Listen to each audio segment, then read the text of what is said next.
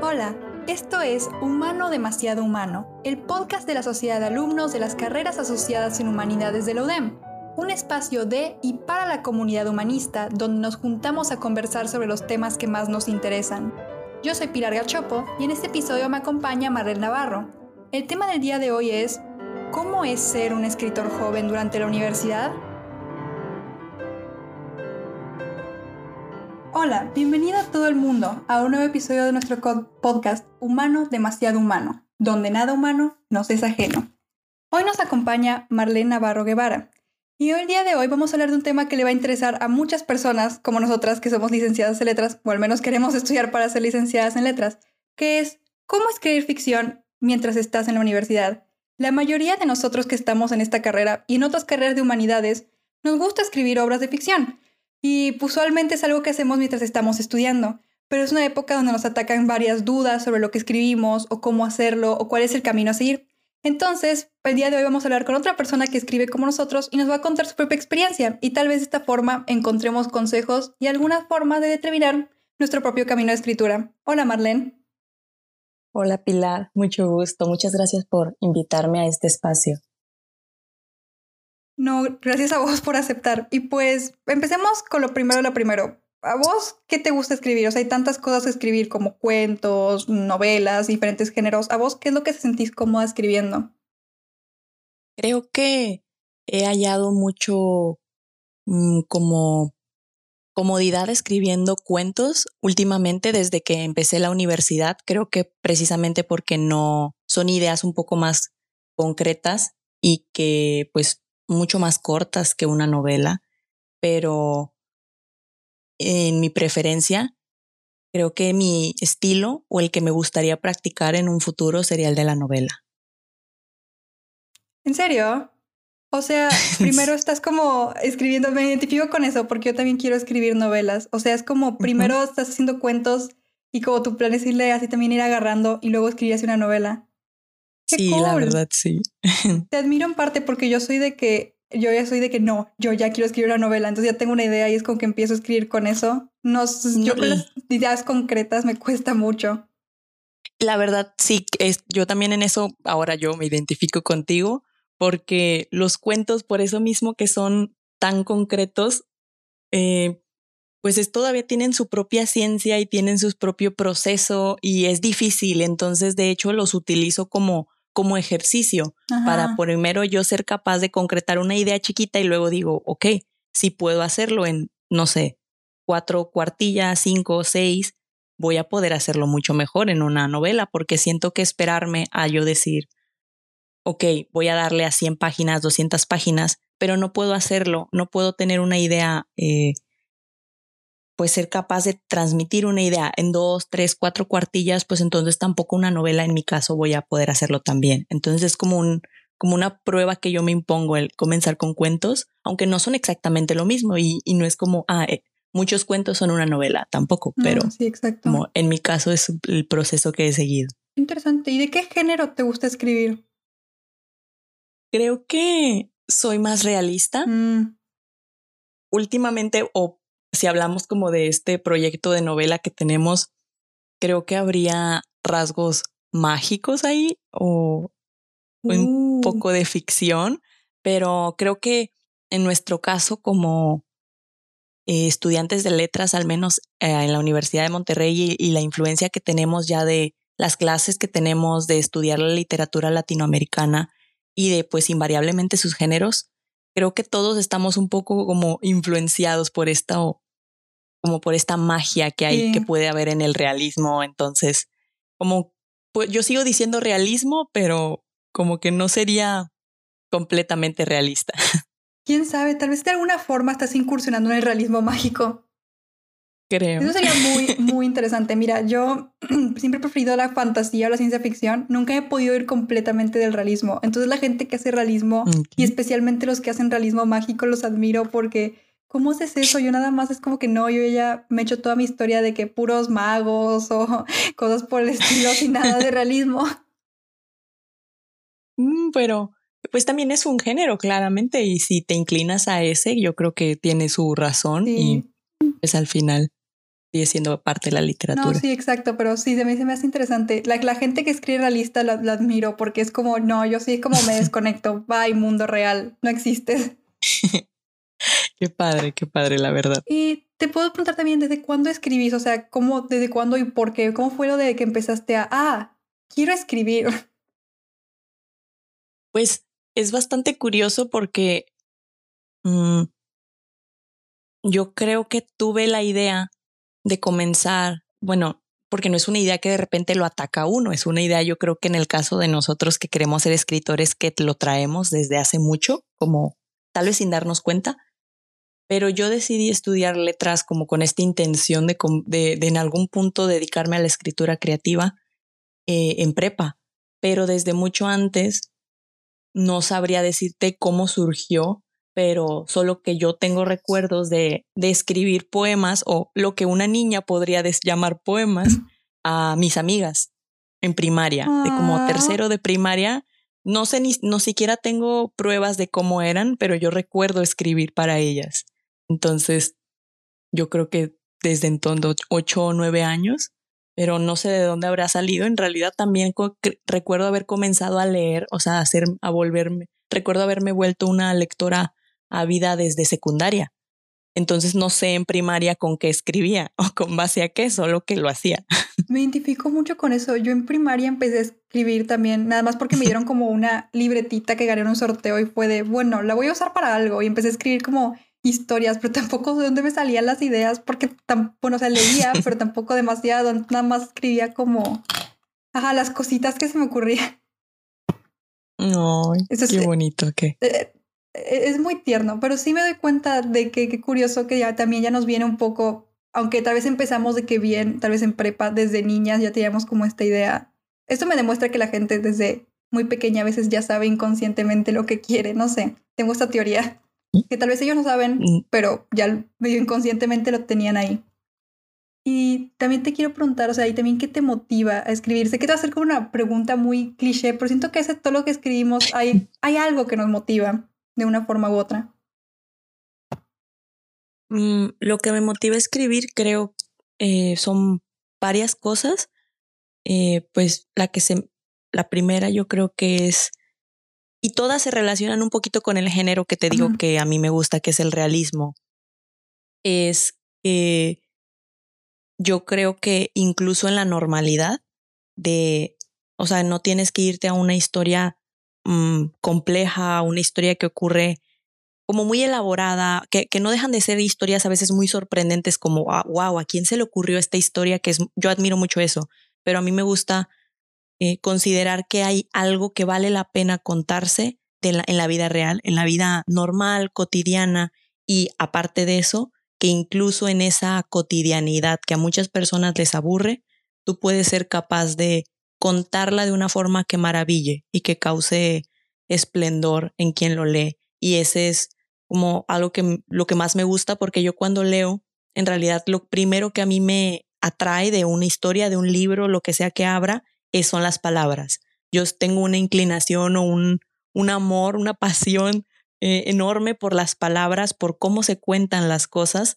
Entonces, eh, me motiva también eso, cómo puedo contar de forma diferente algo que tal vez ya ha sido contado, cómo puedo narrar un sentimiento tan eh, normal o que, digamos, tan cliché o tan ya que no le das la, importancia porque todo el mundo lo utiliza, ¿cómo lo hago o que otra vez vuelva a tener significado? Incluso la palabra a veces amor, el, no sé, te quiero, te amo, es esa palabra ya la decimos muy a diario, pero sigue siendo un, el sentimiento tal vez el más importante de todo, de, de, una vida.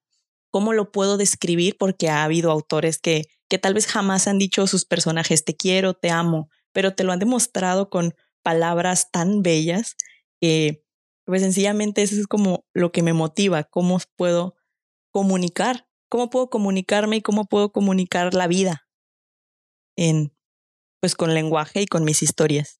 Oye, lo que escribiste es, es hermoso, de que si lo escribís, si escribís así como describís porque te gusta, definitivamente sería bastante hermoso leerlo. Y me llamó la atención algo que comentaste de cómo a vos te gusta escribir porque te gusta plasmar con palabras la belleza de la realidad. Y por ejemplo, si a mí me preguntara, si yo me preguntara a mí misma qué me motiva a escribir, es algo similar, pero también diferente lo de, prefiero, me gusta de que escribir cosas que parezcan competentes separadas de la realidad, para que sean como, ¿cómo explicarlo? Un reflejo de nuestra realidad en una realidad diferente, porque se siento que una forma en la que las personas pueden apreciar mejor las vicisitudes de su realidad es cuando lo ven en una realidad que no es la suya propia. Y se me hace muy extraño como casi todas las personas que escribimos tenemos como algo diferente que nos motiva, pero que a la vez también lleva a un similar, que es simplemente retratar la experiencia humana. Los humanos son muy interesantes. Sí, la verdad, eh, tienes mucha razón. Yo creo que sí, al final nos mm, tenemos la misma pulsación hacia hacer lo mismo y, y es muy padre cómo todos lo, lo, transmitimos o lo reflejamos con otra motivación, porque al final somos diferentes. Todos sí tenemos como un universo, la verdad. Somos nosotros mismos, los humanos, un universo y tenemos otro en la mente.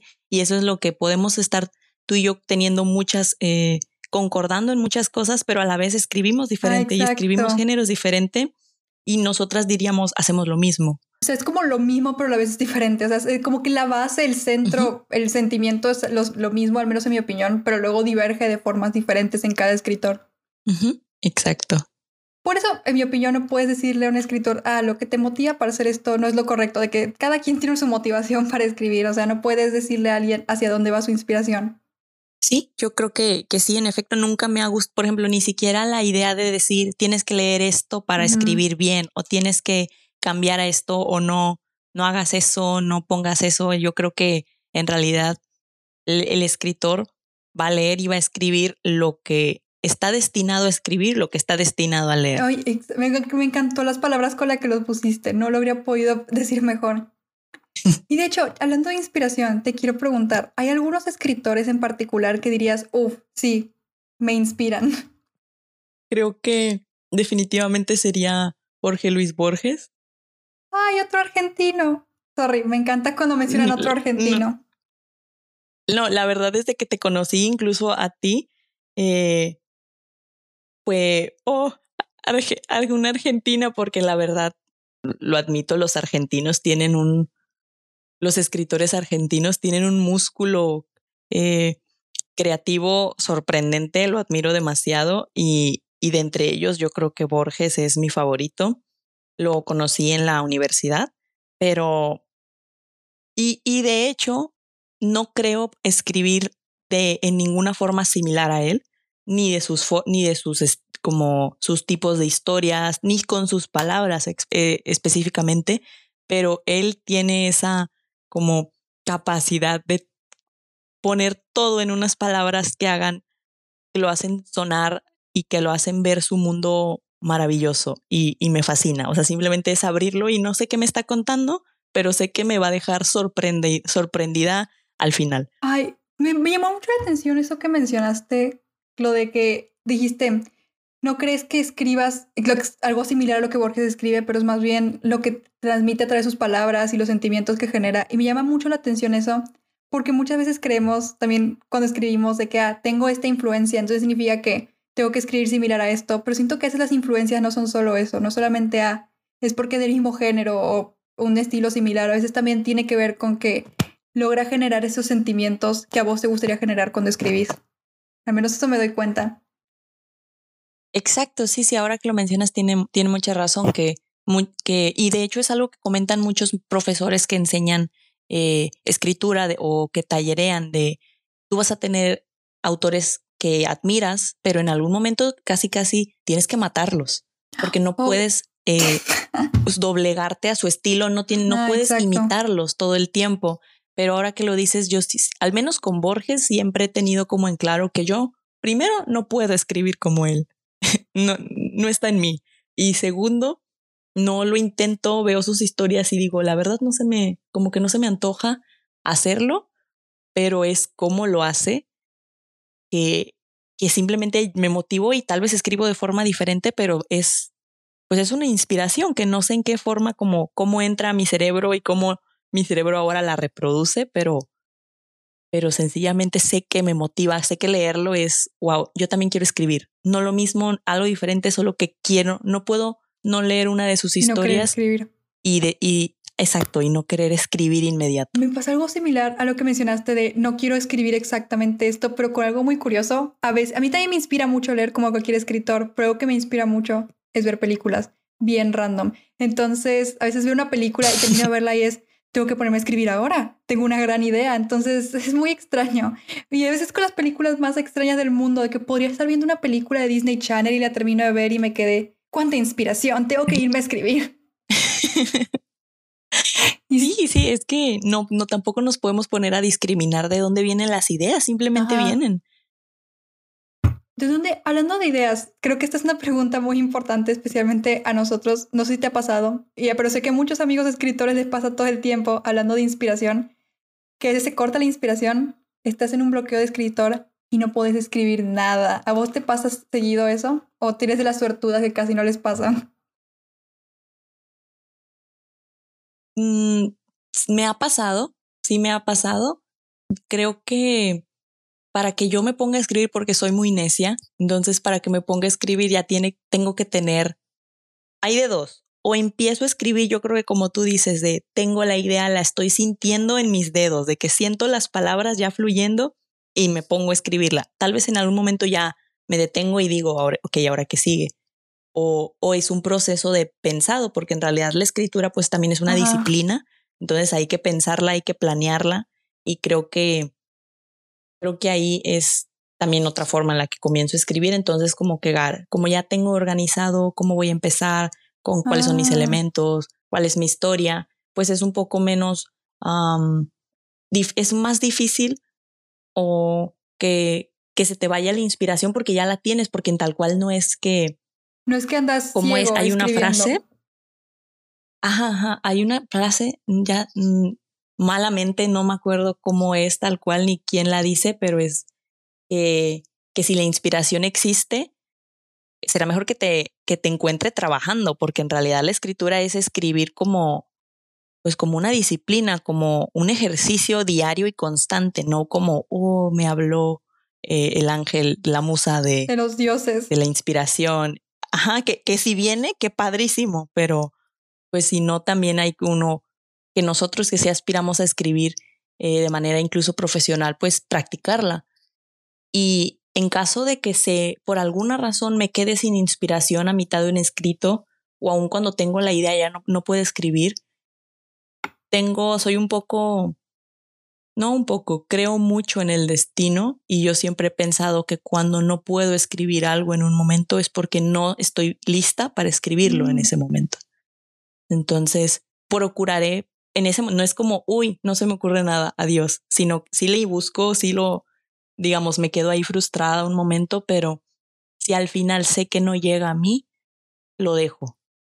Y pues todo no lo olvido, me lo quedo en la mente todo el tiempo de no he acabado, no he acabado y en algún momento confío en que voy a saber cómo volver a, a, a mi escrito. Ah, eso es muy interesante porque yo sí a veces siento que a veces nos presionamos mucho para acabar algo y creo que estamos en algo en el medio, porque por algo sí es una disciplina y sí hay que practicarlo, pero a la vez si te presionas mucho de que no, lo tengo que acabar ya, también siento, también algo muy extraño, a veces me ha pasado que cuando yo tengo un bloqueo de escritora, me trato estoy ahí de horas presionándome de no, tienes que ver qué onda y luego no se me ocurre nada. Y luego si digo, ah, bueno, X, ya me harté de todo, me voy a ir a ver un video en YouTube. Y en medio de tres videos de YouTube es como, oh, ¿y si hago esto para continuar la historia? Es muy extraño. Como que a veces cuando más depresión o menos me sale. Y cuando nada más ando ahí de que, viendo ahí el techo, es de que, ah, tengo una idea. Exacto, sí, sí, a, eso me refiero, como no, tampoco creo que sea el acabar por acabar, escribir por escribir, es ya sabes cómo escribirlo y por qué escribirlo. Y a veces se tarda, a veces llega muy fácil, pero yo sí soy de las que cree que no se puede forzar al menos ese, esa parte de la escritura. Estoy de acuerdo con vos. Es que algo que me llamó la atención que dijiste, que porque lo llevo pensando hace mucho tiempo y a veces pensaba, bueno, no, es que va a sonar muy arrogante, pero a veces pensaba que era como la única que lo veía así, de que decir de que a veces hay que tener todo planeado antes de empezar a escribir, no sé si todo, pero al menos tener una idea. Yo siempre he sido muy así, te digo, me gusta escribir novelitas y ahorita andaba trabajando en vacaciones de la novela que quiero escribir, pero literalmente aún no he escrito nada. Es principalmente de que la planeación y que quiero que pase esto, esto. Y me llamó la atención que vos dijiste eso también. Entonces, sí me interesa, necesito saber, o sea, veo que tu, proceso no es, porque yo, yo sé que hay dos clases de escritores, bueno, hay muchas más clases de escritores, pero así en general, los escritores que no necesitan planear, que nada más les ponen una hoja y van descubriendo la historia ellos mismos, que no, no sé cómo lo hacen mis respetos, porque si no yo me quedaría de que, ah, ¿qué hago ahora? Y luego están los que, al menos como yo y creo que también como vos, que no, primero tenemos que más o menos ver qué onda, qué va a pasar. Y si quiero saber, o sea, ¿cómo es tu proceso para definir todo eso antes de empezar a escribir? Mm, creo que no es un proceso establecido. Siempre procuro sí saber al menos cómo inicia una historia, cómo, cuál sería como el clímax, pues vaya, como siguiendo el modelo aristotélico de, ok, inicio, desarrollo, clímax, desenlace. Y pero en el caso de la novela, porque digamos, este clase, el modelo aristotélico es como mucho más fácil y sirve más, digamos, en el caso de un cuento, que es solo una idea, porque si van a decir, es una idea la que comunicas en un cuento y en una novela ya, ¡puf! todo se detona y todo se libera. todo. Y todo es todo. y está muy padre, yo creo que estés empezando a hacer esto porque el proceso que yo comencé, que yo aprendí, fue el que nos enseñaron en, en el taller de novela que llevas en tu séptimo. Bueno, es fantástico. Yo esperé todos los, me encantaron todos los talleres que tuvimos en la, en la carrera, porque pues es, algo que se le, que se, que yo le agradezco mucho a la UDEM es que pues procura darnos espacios para en serio crear, porque en realidad me han comentado compañeros, nos, incluso profesores, que en otras universidades, aunque también la, la licenciatura sea de letras, no se enseña a escribir, no hay un espacio de taller de creación eh, literaria, poema, cuento, no hay, y que la UDEM nos lo proporcione, a mí se me hace algo maravilloso, porque si no, yo no sabría, yo no podría como, yo soy alguien que sí me tienen que decir como un poquito cómo hacerlo, y ya después yo despego y ya digo, ok, me dijiste cómo hacerlo, tal vez esto no me aplica a mí y lo haré diferente, pero primero me como que tengo que partir de una base teórica de cómo se hace esto. No puedes simplemente que te lancen en el de caso, que descúbrelo. de que haz un cuento y yo, wow, ¿cómo? Y en el caso de la novela, eh, ahorita comentaste que llevas de que el verano como trabajando en algo, pero que no es nada escrito. Soy yo completamente. Tengo como bueno, digamos, el proyecto de novela que sí comencé en, para esta ah, materia que te comento de taller de creación literaria novela. Hasta la fecha sigo, este, ¿cómo se dice? Modificándolo. Y todo es, eh, son notas, son cuadernos, porque yo tenía, y desde antes yo me había, tengo proyectos no estoy tan orgullosa de ellos, pero digamos que tengo dos proyectos de novela que sí hice, pero hice antes de entrar a la universidad, entonces ya te imaginas cómo están hechos por una niña de prepa, pero recuerdo que sí era poner, por ejemplo, así en postis porque yo soy muy manual, no puedo ah. tenerlo en computadora. Yo todo lo contrario. todo lo quiero hacer a mano. La verdad es muy padre, se me hace más eficiente tenerlo a computadora, pero yo lo ocupo de que escribir y era poner como toda la historia desglosada en como post-it, los post-it. Y aparte yo, es parte de mi, mi, como mi, mi cerebro trabaja, mi mente trabaja de forma muy ordenada. Entonces aún no te podría decir quién me dijo cómo hacer las cosas para planear así historias, pero yo siempre he sido de, estos son sucesos importantes como sucesos de importancia A y luego sucesos de importancia B y luego sucesos que a lo mejor son incidentales o puede que no sean necesarios, pero me van a ayudar a resolver esto. Entonces, yo puedo desglosar una historia en no sé qué tantas categorías que según yo son obvias. O sea, yo lo veo y digo, ah, esto así, es así, es así. Y para esto ocupo que el personaje sea así, así, así. Entonces, desde antes tengo que planear que tenga estas, estas características, este pasado, esta historia. Y me encanta. Yo creo que disfruto más organizar y planear una historia que escribirla, porque ya llega el momento de escribirla y ya me quedo viendo el techo de que hago. Me identifico tanto, aunque me pasó algo opuesto a vos. Yo empecé tratando de escribir, pero te digo, yo no soy en nada manual y tampoco soy la gente que le gusta post-its decorados. Por ejemplo, pregúntales alguna vez a los de la mesa cómo hago cuando les planeo los calendarios. No es de que, ah, calendarios bonitos con colores. No, es les, les mando un Word que tiene una lista de fechas, literalmente. Y así soy con la escritura también, de que un Word, no voy a usar como papelitos decorados, nada más un Word. Eso tal vez me hace diferente a otros escritores que sí he visto que es como, ah, tienen toda su planeación decorada y yo, ah, ¿qué? Eh, entonces yo empecé a empezar a hacer mi planeación algo así como vos, ¿sabes? De, ah, este es el evento con el que empieza todo, este es los eventos incidentales. No sé por qué a mí, a mí me pasó al contrario vos, eso no me funcionaba, me quedaba ahí como que, entonces simplemente un día dije, voy a nada más, porque yo sé en mi cabeza cómo va la historia, lo voy a escribir no como un cuento, pero como le estuviera contando a alguien y así en un Word me eché todo el, el, libro como en dos páginas de como si lo estuviera contando a alguien y así lo usé desde entonces, de que real, tengo una idea y es nada más escribo todo en un Word como si se lo contara a alguien y es como, y de ahí voy trabajando en eso. Es muy extraño. Ok.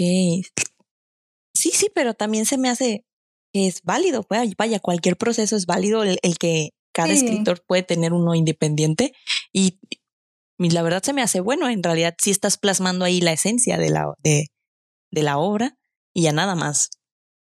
Ya entra el músculo de, escritura, en lo, cómo, llevas de, de todo a todo, pero, pero se me hace muy padre también cómo lo platicas. Es muy extraño también como, te digo, aunque sí hay que empezar de una base, no hay una forma de que le enseñes a alguien exactamente qué tiene que hacer. Yo, yo he visto a personas, sé de personas que nada más, o sea, planean, pero simplemente, ah, mira, sé cómo empieza, sé cómo termina, sé más o menos qué pasa en el medio, es suficiente para mí empezar.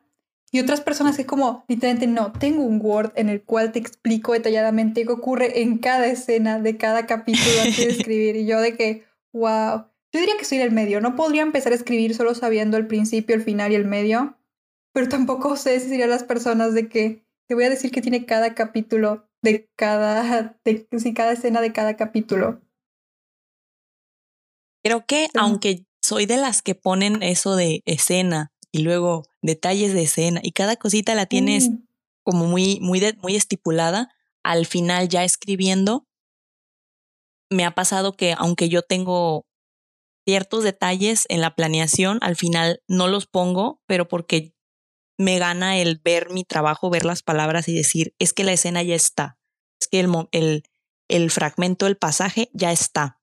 No lo ah. voy a como deformar por poner algo que en mi mente como muy organizada y muy muy de métodos según yo es necesario es yo lo estoy leyendo y, ya sé que ya está que ya no puedo agregar más entonces al final pues se vale eso de aun si tú tienes toda tu lista de todos los detalles al final ya al momento de escribir puede que no estén todos pero también pues pues es parte del proceso no todo va a ser exactamente de sí yo ya tengo hecha cada palabra y cada detalle que voy a ponerla al final probablemente no estén todas esas cosas o, una pequeña parte, pero es casi un hecho que no va a ser exactamente como la planeas. Es que sí, por ejemplo, algo que yo he tenido que aprender, no solo en la escritura, en la vida, pregúntale a cualquier amigo mío de la mesa, te van a decir que soy una organizadora compulsiva, es que te he tenido que aprender que la planeación que haces nunca va a ser como a ah, esto va a ser, sino más bien es como una guía para que no vayas tanteando así por la vida. Pero probablemente todo eso que planeaste no va a ser así. Simplemente estás haciendo eso como una guía para más o menos darte una idea. Y creo que eso es también pues válido porque siento que muchos escritores que he visto que son los que les gusta planear a veces están como que no, yo dije que tenía que ser así y tiene que ser así y es como, está bien, qué chido que lo hayas planeado porque te sirvió como una guía, pero también es bueno que pues sepas de que también si sentís que, ¿sabes que Lo planeé así, pero me gustaría intentar esto, pues hacerlo. De que es, una parte chida de escribir también, también un poco descubrir qué va a pasar después. Sí, sí, yo también, como tú dices, es algo de, de que se aprende en la vida, no solo aplica para la escritura, esa...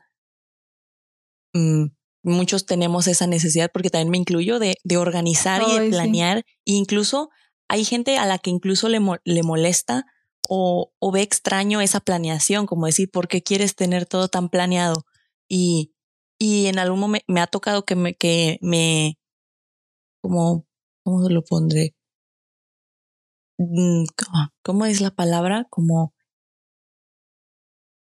piensan o dan por hecho que yo por tener esa planeación soy una controladora de, de mi vida, de es que si no me pasa esto en la vida, eh, que para este punto yo ya debía haber hecho esto o tal, tal, tal, creen que por, asumen, asumir la palabra, se me había oído, asumen que por ser ordenadas, eh, queremos, vamos a, al momento de que una cosa no se cumpla, tanto en la historia que escribimos como en la vida real, nos vamos a desmoronar. Y es no, yo doy por hecho que la vida jamás la vamos a controlar. El tiempo jamás lo vamos a controlar. No le vamos a decir al al tiempo, al espacio, cuándo, cómo doblarse, pero aún así tenemos esta necesidad por ordenar.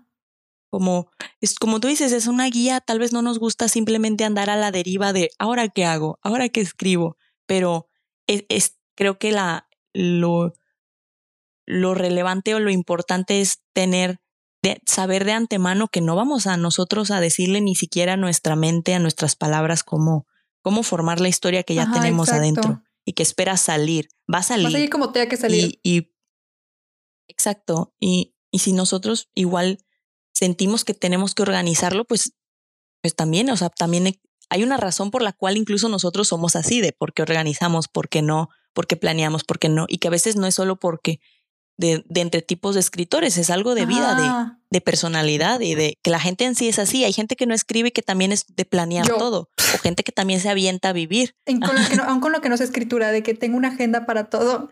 Digo, aunque soy frente a vos, vos estabas de que solo porque planeo todo no significa que me desmorono cuando sale fuera el plan. Y yo estaba en mente, yo sí soy de las que se desmoronan, estoy aprendiendo a no desmoronarme. Exacto, es algo que se aprende. Yo creo que no te diría, recuerdo que este fue un momento cool de el momento determinante en mi vida en que aprendí a no a desmoronarme. La verdad no hay un momento, sino que es algo que vas aprendiendo. momentos. Y algo así.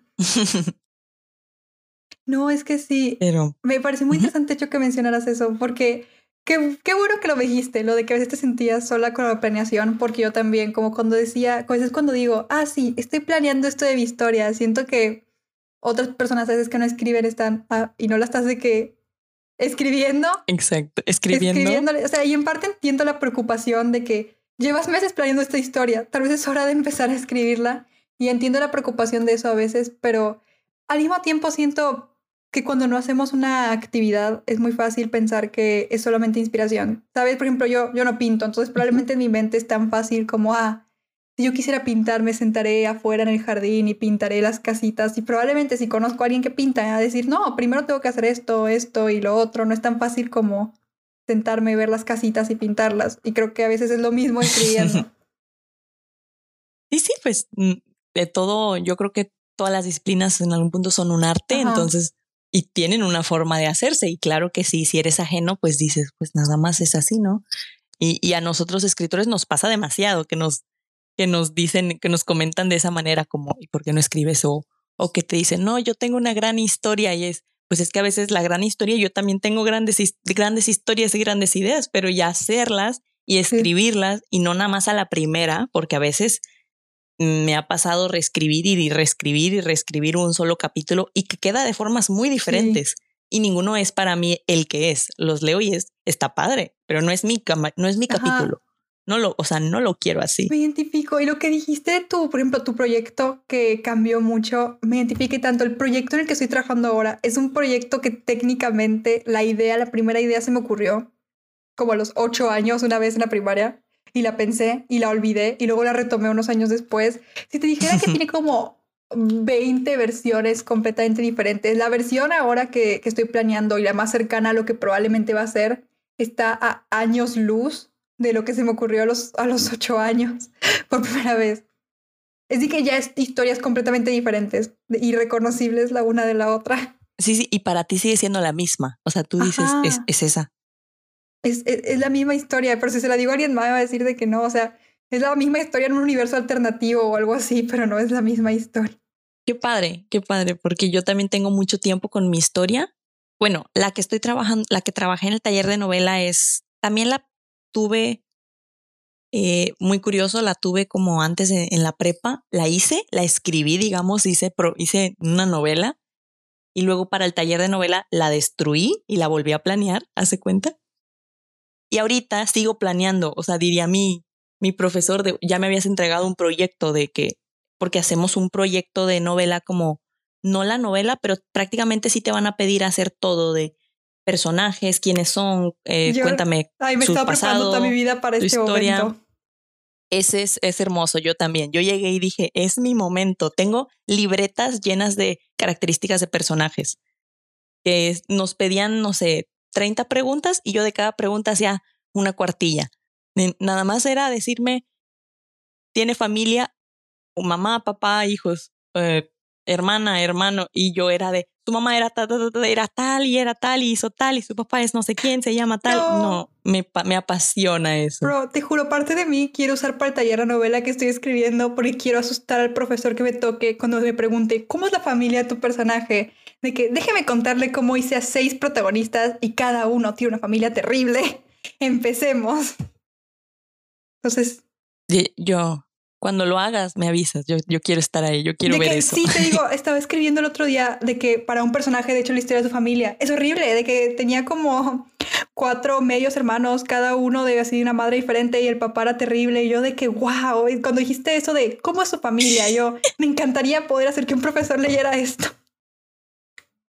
Es, es fantástico, tú libérate. Yo creo que en, y hasta eso, pensándolo, bueno, algo que nos comentaba nuestro profesor a mi clase fue bastante pequeña, éramos cuatro, éramos cuatro alumnos con el profesor y, y fuimos un grupo pequeño. Eh, de por sí en humanidades ya sabes que los grupos son un poco pequeños, pero esta vez incluso en el taller fuimos pocos, pero creo que todos estábamos muy comprometidos con nuestra historia y lo demostrábamos y era algo que incluso el profesor nos lo agradecía de está muy padre que aunque son muy pocos, todos ustedes se nota que están no nada más contestando por contestar de familia. Sí, pues, pues tiene una hermana y pues creo que un hermano y ya, o sea, que, que en un grupo más grande a lo mejor tal vez si tienes alumnos muy dedicados a su novela y otros que nada más, tal vez escribir novela no es, su, no es su vocación y no va y no va a hacerlo. Entonces, pues no es como, uy, echarle todas las ganas del mundo a que si tengas alumnos que lo hacen, porque ya lo traen, porque ya tienen ese proyecto y yo creo que sí, sí, sí te lo recomendaría y a todos los que, digamos, alumnos que apenas están comenzando letras o que no sé si se pueda meter la materia como optativa o si solo es para los alumnos de letras, pero si tú ya traes tu proyecto, espanta al profe, espanta a quien tú quieras, no, no importa, o sea, tú pon todo ahí porque en realidad sí es mucha la ayuda que te van a dar porque pues son son expertos, son profesionistas, ya saben. Y si tú ya tienes cualquier duda que tengas, cualquier cosita que digas, es que yo tengo 80 personajes y, y yo los quiero todos ahí, pero no sé cómo ponerlos, tú dilo, tú háblalo porque sí es sorprendente y no puedes hacer de menos el trabajo que has tenido desde hace ocho años, desde que tienes ocho años. Entonces, ponlo, exponlo. De que, profe, este es mi bebé, ayúdeme, ayúdeme a saber cómo, que esté, ayúdeme a ver que esté mejor, ayúdeme a hacerlo crecer. Te lo imploro. ¿Sabes? Algo que me llamó la atención porque mencionaste esto que es algo que creo que mucha gente con la que he hablado, incluyéndome a veces les asusta. Tarde o temprano tienes que compartir lo que escribes. O sea, e, es un hecho.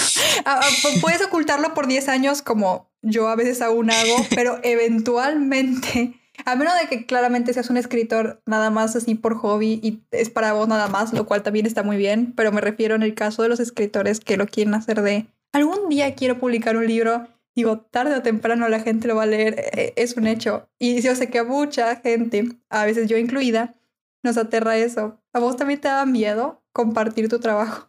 Creo que hasta antes, mm, no te diría tal cual en el taller de novela, sino desde todos los talleres que hemos tenido, te vas quitando poquito a poquito ese miedo como capas. No es de golpe de, sí, ahora puedo escribir y decir de todo, pero yo también era una una escritora muy no quiero compartirlo porque tengo miedo a que lo critiquen. Mm. No so, porque es tuyo, o sea, es una parte de ti. Tal vez acepto que me y hasta la fecha yo creo que acepto que me digan eh, que, que, que hagan críticas sobre cómo escribo algo, pero todavía me cuesta trabajo despegarme, digamos, de mis personajes me lleguen a decir, ay, es que esto no está como lógico que este personaje haga esto por esto. Es, me pongo así como, como mamá, mamá leona o algo así, porque es, es mi, es tu personaje y lo quieres y tú lo haces de tal forma. Entonces, sí es difícil despegarte de eso, pero pues creo que lo vas aprendiendo poco a poco y que al final algo que, bueno, yo agradezco mucho que el apoyo que muchos profesores eh, me han dado y, y, la forma en que nos lo han dado, ah, porque el resto de mis compañeros ha sido igual, que siempre dicen, yo, tú eres como escritor quien tiene la última decisión. Sí, uno, para que tu trabajo salga bien, tú lo tienes que decir.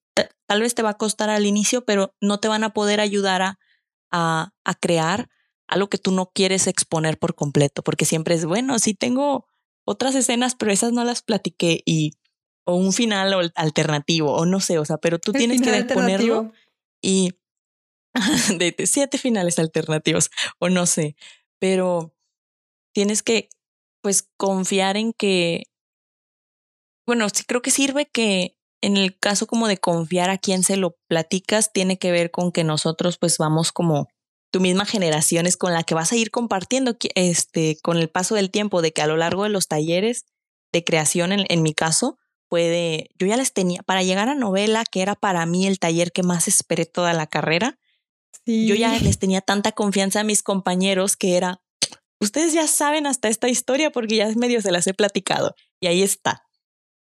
Pero tener también siempre presente eso de el profesor, aún con toda su experiencia, él solo te va a sugerir lo que a su, con todo ese trabajo que él ha hecho cree que es mejor. Pero al final tú tienes la decisión y si tú al final y si al final tú dices yo quiero mis siete finales alternativos, tú vas a tener tus siete finales alternativos, o sea, no te debes dejar de, ay, bueno, pues es que el profe como que no quiso que tuviera seis, seis protagonistas ahorita que comentas, porque son muchos. Porque algo que te, porque yo tengo siete. Mi proyecto de novela eran siete protagonistas y algo que me comentaron era protagonistas son muchos. Eh, podrías tener de que protagonista uno y los demás son secundarios, relevantes, pero secundarios, pero yo me, yo me adhería a eso de no, yo quiero siete y siete y siete y así fue de que como que te comentan, te intentan seducir, pero al final es tu idea y te lo dicen los profes, al final tú decides. Entonces, pues creo que sí, teniendo como eso en cuenta, como que el miedo ya lo pierdes un poco y, y, dices, bueno, ok, lo voy a compartir porque al final ya sé que la historia es mía y que no, nadie te va a juzgar, tus compañeros, tu profesor, el tallerista, porque también puede haber cursos de tallereo externos de que no son de escuela. Y mientras tú tengas como esa, eso en claro, de, es una libertad, es la libertad creativa de, es tu historia. Tú vas a recibir apoyo y el apoyo que tú quieras recibir, casi casi como terapia. Tú vas a recibir el apoyo que, que tú aceptes. Ajá, en realidad sí. Qué locura. Nada que ver, pero me dio risa lo que dijiste de tus siete protagonistas. También, me, también me, me, sentía muy sola con eso. Aunque la historia que te comenté, de hecho, después de hacer tanta planeación, me di cuenta de que los seis protagonistas, en realidad, tres de esos seis eran secundarios. Entonces terminó siendo nada más tres. Ah. Pero entonces, te digo, la planeación, la planeación ayuda para determinar eso. Exacto. Exacto, exacto. Sí, porque incluso con mis siete los tengo organizados por importancia. Son siete protagonistas, pero sí, Didi, yo sí, sí soy capaz de ponerlos en una balancita de primero este, este, este, este, este, este, y por esto, por esto, por esto. O sea, pero como tú dices, es planeación, porque si no, nada más dirías, seis personajes. Qué locura. Está, complicado. Exacto. No, pues sí. Oye, me llamó mucho la atención que dijiste de que fuiste a talleres externos. Siempre me ha interesado ir a talleres externos, pero nunca encuentro. Dinos cómo lo haces. Pues ahorita me, solo me acuerdo de uno Perdón si no me acuerdo de otro al que haya ido y, ahorita no lo menciono, pero fue un taller que incluso ofreció una, creo, fue mi, fue mi, bueno, fue hace gestión, la mesa, gestión. ¿En serio? Qué cool. Sí, sí, creo que fue el anterior, pero fue un taller de escritura de guion, de guion para telenovela, como telenovela, o guion de televisión, de, sí, para oh, programa de televisión, pero era más novela. Y, y yo fui o sea, no, fue una plática eh, este, que, tu, que ofreció la mesa, o sea, llevaron al, al, al escritor que había sido guionista en, en varias telenovelas. y luego se ofreció como por parte de una editorial, de otra, de una editorial ahí mismo, o sea, como que se promovió, se hizo promoción, perdón, a, al taller de, de taller, de, vaya, de tallereo. y, y yo fui porque no, me, no es como, uy, yo quiero escribir telenovelas, pero también, así como tú dices que te gustan las películas, a mí me gustan mucho los programas de televisión de que, incluso sitcoms, de que yo soy de, yo, yo quiero hacer, yo quiero trabajar en, de, si no es de guionista, creando personajes para un, para un Friends, para un How I Met Your Mother. O sea, esa, esa clase de programas a mí me interesan mucho cómo son contados. Entonces, eh, pues fíjate que sí es algo, eh, al menos en, tanto en Monterrey, sí es algo difícil que no hay tantas oportunidades como, uy, talleres de, para que te ayuden a escribir una novela, cuentos, no hay tantos. Y, y yo por eso se lo he agradecido mucho los que he visto y que muchas veces han sido promovidos tanto por, la por las mesas así, ahí en la UDEM como incluso en mesas de otras carreras a veces pasa que... ¿En serio? Creo que estás, sí, no te diría, no te sabría decir cómo llegué con esas, con esos contactos, pero, ajá, o de estar al pendiente de convocatorias, de, de lo que hacen otros compañeros y luego, y pues de preguntar, porque yo a mí me ha pasado mucho que muchas cosas son solo de preguntar, de, oye, ¿y cómo hiciste eso? Oye, ¿y, y cómo te fuiste a tal lugar a, a pues a trabajar de, de, de, mandaste un proyecto de novela y te lo aceptaron y estuviste tallereándolo en tal estado, o sea, de, porque ha, habido muchas, ha habido muchos compañeros o algunos que lo han hecho y pues ha sido de investigarle. En realidad, tristemente es como un trabajo a veces muy solitario el andar investigando eso de pues cómo tú hayas oportunidades, pero pero luego te vas creando como tu propia comunidad entre tus compañeros que luego ya son tus camaradas de trabajo y así de ir compartiendo de, oigan, hay una convocatoria de acá o tal vez yo no aplico, pero yo sé que yo sé que tú, Pilar, a lo mejor si yo me topo con una con una convocatoria o algo, tanto de de concurso como de taller, de eh, taller, o sea, de que es también oferta de por cinco meses vas a tallerear tu, tu trabajo. Si yo me encuentro con una que sea así de fantasía, definitivamente te la voy a mandar. O sea, son cosas que ya te haces como. Sabes, aquí le interesa que. Pues agarras como contacto. como yo, tengo amigos y sé que les gusta. Por ejemplo, tengo un amigo que le encanta escribir poesía. Entonces, si era algo de poesía, sería como, hey, ¿te interesa este taller de poesía? Sí, sí, es algo, por eso es lo también la importancia del tú ir poquito a poquito sacando tu trabajo, sacando tus ideas, sacando eso de, oye, tengo este proyecto de novela, porque, e incluso con tus amigos, porque en realidad no sabes nunca con quién, a quién se lo estás diciendo. Y eso, aunque es algo peligroso, podría pensarse que podría ser peligroso, también es algo de mucha ganancia, porque tú no sabes si a quien se lo comentaste una vez, no sé, en una en un café a alguien nada más random, así le empezaste a platicar por alguna razón. Quién sabe si esa persona a su vez conoce a alguien que conoce a alguien que en algún momento dice, ah, yo sé que yo ya escuché de una chava que está escribiendo fantasía, déjame le hablo. O el sueño. Déjame contacto con ella, o sea, ándale, sí, el sueño. Pero pues sí, poquito a poquito no, la gente no va a poder como ayudarte ni compartir estas cosas si no saben qué estás haciendo, qué te interesa. Entonces sí es como también algo importante, tanto tú buscar como empezar como abrirte con otras personas de, incluso que sean de, de la propia carrera, tus profesores, porque a veces también es ayuda de profesores de, oye, en mi taller, pues yo vi que este chavo le echó muchas ganas, entonces me lo llevo a trabajar conmigo. Entonces siempre es, da lo mejor de ti, eh, exprésalo y, y, a veces ese, como esa pasión se, se la expresas esforzándote. Tal vez en tus cuentos no vas a hacer, no, no te digo todos tus cuentos que sean los, los de tu historia de, ok, estos son los de mi novela y voy a forzar a que quepan mi novela en estos cuentos para que el profe los vea, ¿no? Pero siempre he sentido que el trabajo duro siempre tiene mérito, siempre lo van a notar.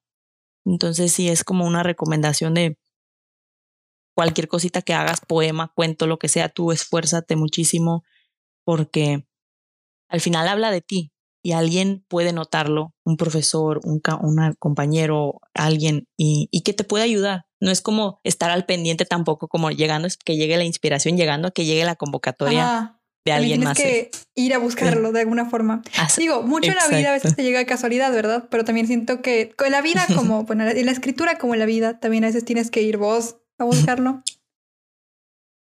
Sí, Te puedo hacer otra pregunta. Me llamó la atención porque mencionaste todo lo del tallereo y algo chido de nuestra carrera es que por un lado nos ayuda mucho de que ya vemos clases de cómo este autor hizo esto, talleres, lo cual es bastante chido, pero a mí a veces me pasa, no sé a vos, que ando con un chorro de cosas para hacer, de que mi, mi toda mi, mi pila de tareas ahí es cuándo voy a escribir. Supongo que a vos te ha pasado también.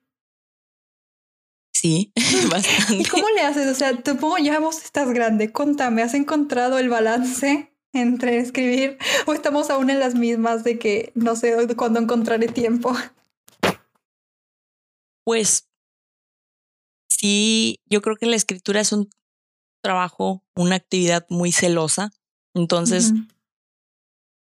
sí ha sido de dedicar días y de, así como se tiene una agenda, así tú, yo creo que se te facilitaría también de si estás planeando, planear l- tus actividades del día, darle un espacio, forzarlo a veces, eh, sí, porque Ah, sí, por sí. un lado está eso de, ok, tengo que, quiero esperar, yo no quiero forzar la escritura, pues no es forzarla, pero es darle espacio y determinar un Impulsarla. espacio, porque... Ajá, Darle un qué- bonita palabra, sí, impulsarla. Sí, sí, porque si no, si estás nada más esperando, porque sí, sí, hasta la fecha me pasa que entrando a clases es muy difícil encontrar tiempo para, para sentarte a escribir, pero pues sí es como te organizas completamente. A veces ni aún así sale No, como uno planea, pero entiendo. Igual le debo Sí. mucho a la carrera porque lo que compensó en no teniendo tiempo para escribir se compensó en que básicamente me agarré de inspiración como tres historias de Shakespeare para un personaje. Entonces se compensa. O sea, no tengo tiempo para escribir, pero al menos me estás dando inspiración. exacto, exacto. Eso sí, tienes mucha razón. En las clases aún si no, no te dejan escribir Ajá, todo al sí, es final. productivo, porque te digo, no, te- no tuve tiempo para escribir algo, pero al final algo que estábamos viendo en arquetipos fue, me encantaría usar esto para algo, me encantaría que algo así le pasara a mi personaje y boom, algo que no entendía de, no sabía cómo iba a llegar a que mi historia pasara lo que quería que pasara, pasó porque me inspiré con eso de Shakespeare, entonces... De alguna forma estás, no estás escribiendo, pero estás creando mientras estás en tus clases, creo yo al menos. Sí, sí, yo creo, no sé, no te sabría decir cómo se hace eso, pero yo también me pasa que todo, todo, todo lo que veo en clases y en la vida lo filtro, como que pasa en mi mente por un filtro para ver si me sirve para mi historia y lo jalo y lo agarro. Y a veces es de, tuve inspiración de que vi en la calle un a alguien limpiando un parabrisas y, y ahí dije, ah, esto era el detalle que a mí me faltaba para que tal personaje fuera, hiciera tal o tal. Entonces, sí, yo creo que definitivamente, aun cuando no escribimos, cuando tenemos una idea dentro, todo, todo, todo, todo está propenso a que sea inspiración. Todo. Entonces, es, es bien padre Es que eso, la sí, verdad. sí, al menos a mí me pasa, supongo que a otros escritores también nos pasa de que todo estás pensando en tu historia a veces todo el tiempo. A veces estoy clavándome las manos pensando en mi historia. Sí, sí, de lavando los platos y estás, ¿cómo pondré esto? y ¿Cómo escribo esto? ¿Y qué palabra uso? Y, y la verdad, eso es padrísimo. De- Bueno, a mí Ah, me yo disfruto también. mucho de esos Yo momentos. hace mucho tiempo que creo que no pienso en mi propia vida, ando pensando en ¿por qué mi, por qué mi villano se hizo el malo? ¿Qué pasó en tu triste vida? No, es, es, es en serio, me, me identifico tanto. Y te quiero preguntar, supongo que también vos, a vos te gustaría vivir de escribir, bueno, no es no vivir de escribir, pero te encantaría ser escritora así de que profesional. Y siento que a muchos también, los que entramos a letras, pero estoy casi segura que la mayoría que va a escuchar esto, al igual que a mí, nos preocupa porque queremos escribir, pero todos nos dicen, eso nunca va a pasar y es como, chale, dejen de arruinar mis sueños. Y vos, contame, ¿también te has planteado esto? ¿Alguna vez has tenido una crisis de quiero hacer esto con mi vida, pero todos me dicen que no va a poder ser posible? Y sí, contame de eso, porque siento que la mayoría de los escritores hemos pasado por esa crisis. Pues esa crisis, tristemente, nunca se acaba. Chale. Todos los días, diablos, todos los días la pienso. Es algo que no sé si les pase a más, pero como yo siempre he sido una persona de planear, entonces sí es algo que me preocupa mucho.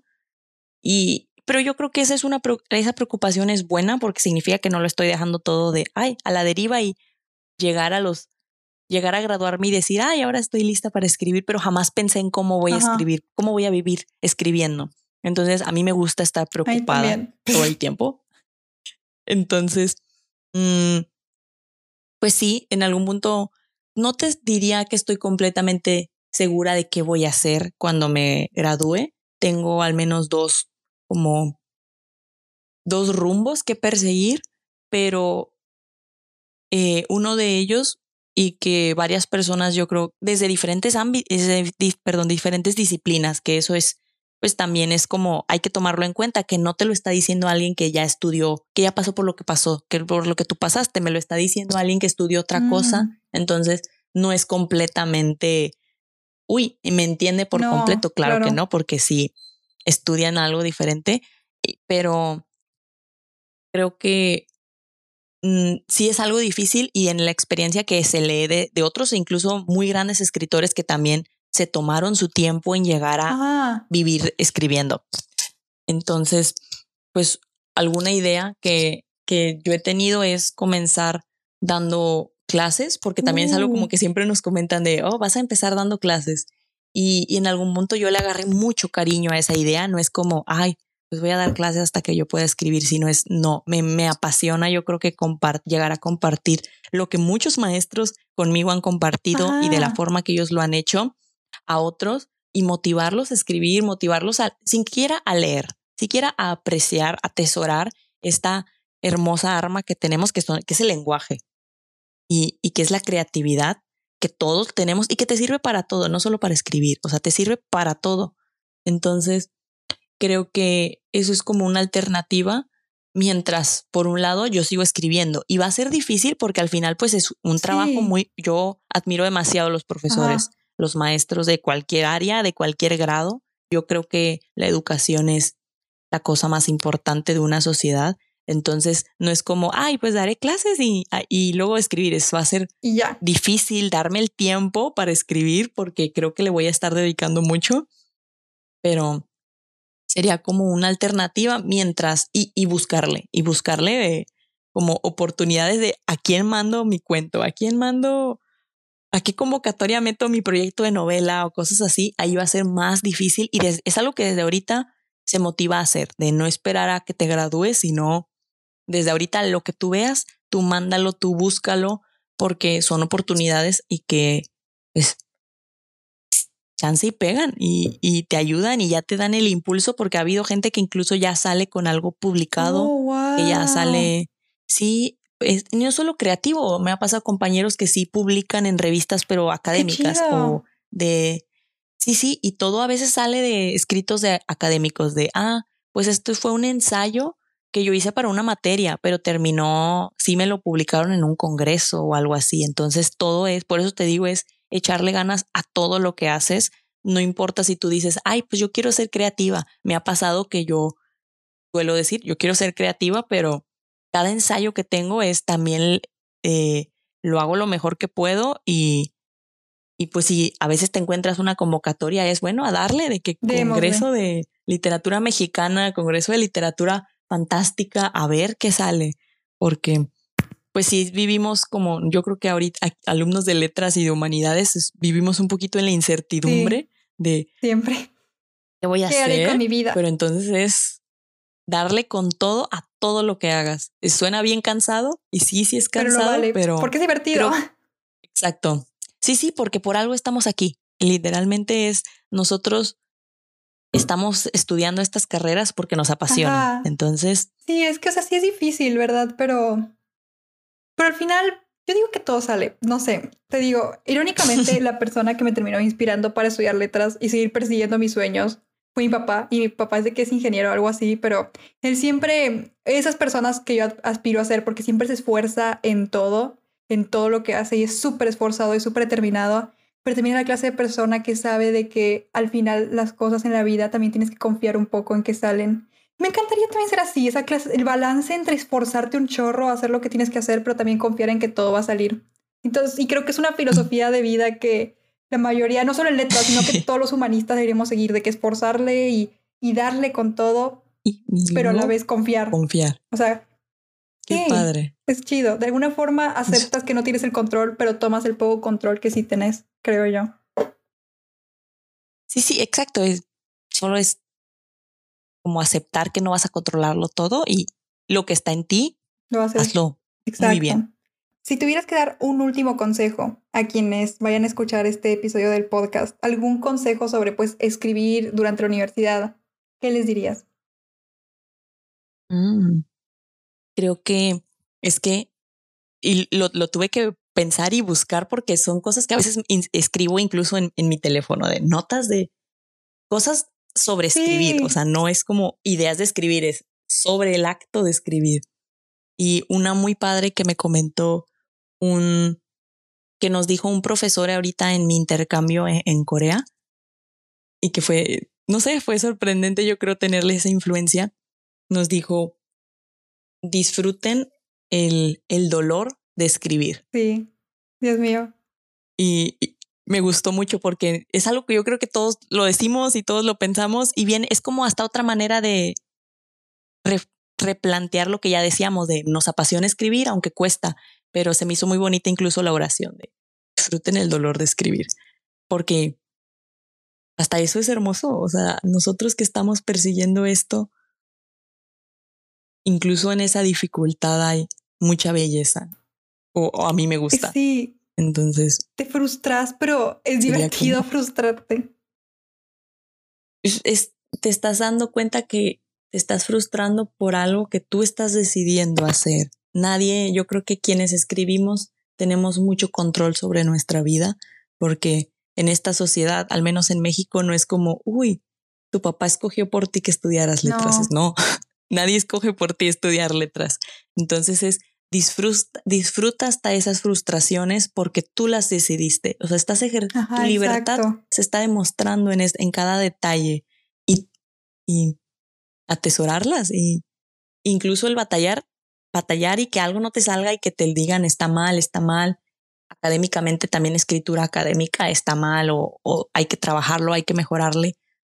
No hay escritura perfecta y, y eso es hermoso porque significa que tienes toda una vida para intentar y seguir mejorando y al menos yo soy una persona que disfruta demasiado en el acto de mejorarme a mí misma. Entonces, es por eso yo creo que se me hace tan bonito eso de disfruta el dolor. También es divertido. sí. Sí, es divertido. O sea, a veces me pasó estas vacaciones haciendo cosas de mis historias y luego algo no funcionaba, pero todo el proceso fue divertido y al final aprendes, es lo más importante. Exacto. Y, y cambias para bien y sigues mejorando.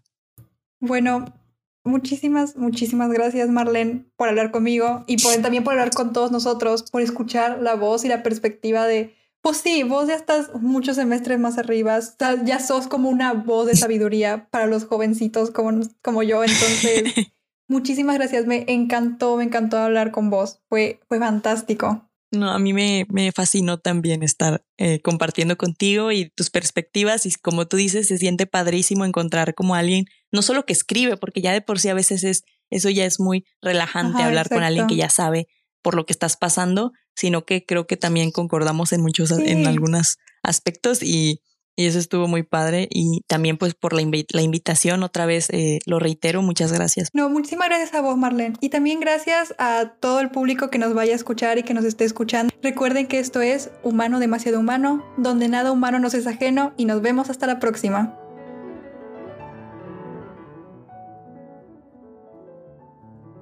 Muchas gracias por acompañarnos el día de hoy. Ha sido un verdadero gusto poder compartir el espacio con ustedes. Este podcast fue realizado en la plataforma digital anchor.fm, donde vos también podés materializar tus ideas. Si te gustó el episodio de hoy, seguinos y para más información sobre nuestros eventos y proyectos, estamos en Instagram y Twitter como Humanidades UDEM. Esto fue Humano Demasiado Humano, donde nada humano nos es ajeno.